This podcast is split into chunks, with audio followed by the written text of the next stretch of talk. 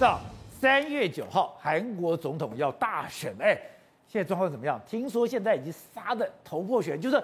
所有的丑闻都被爆出来了，没有错。现在是史上最激烈的韩国大选。为什么？现在是共同民主党，就是原本执政党文在寅，现在推李在明嘛。那反对党国民力量推尹锡悦，哎，这两个人的民调现在是三十八点七，就是文在寅的传人三十八点七，然后呢对上反对党哦四十二点九，两人差四点二趴，只差四趴，很近很近。但是但是但是，因为他们是大数据，就他们是六千人的，所以他们误差范围是一点八趴。然后上一周呢差二点五趴，现在差四点二趴，有逐渐慢慢拉开的距离。然后呢，整个韩国人看好度也是认为尹锡悦，但是在野党可能会比较有可能赢呐、但是呢，为什么我讲这场选战呢？真的是史上最精彩，原因很简单，各种扒粪都出来，各种两个候选人的妈妈啦、儿子啊、岳母啊、妻子。全部都被抓出来了。你说之前只有抓妻子，现在连岳母都抓出来了。比如李在明就是文在寅的传人嘛，对不对？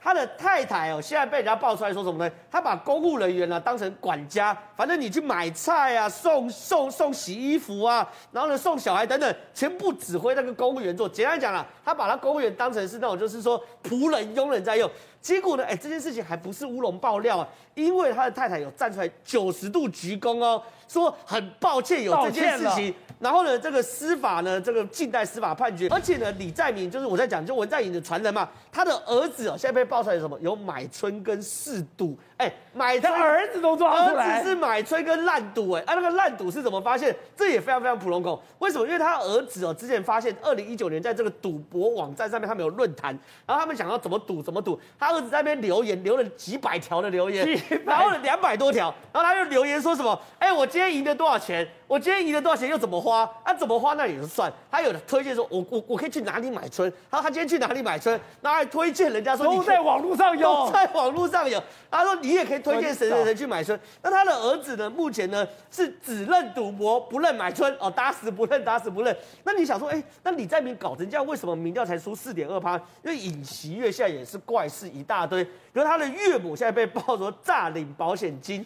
那岳母诈领保险金，或许你还觉得说岳母你也管不着嘛？你很难说我去管到我岳母。可他的太太哦，才被爆出来说他的论文抄袭，而且哦抄袭等级有点接近李梅珍，是四十二趴左右的抄袭，就抄很大，就一半都抄别人的。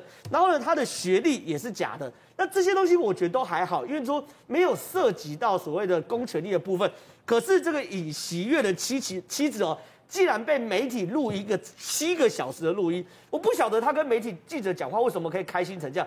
他讲到说，我老公选上之后，我一定要，我老公一定会罩谁谁谁，然后一定会让谁谁谁鸡犬升天，然后一定会让这个人跟着升官。那这不就是外戚干政吗？那这件事情也踩到韩国现在的底线嘛？所以这场选举确实哦，各种扒粪民调都拉很近。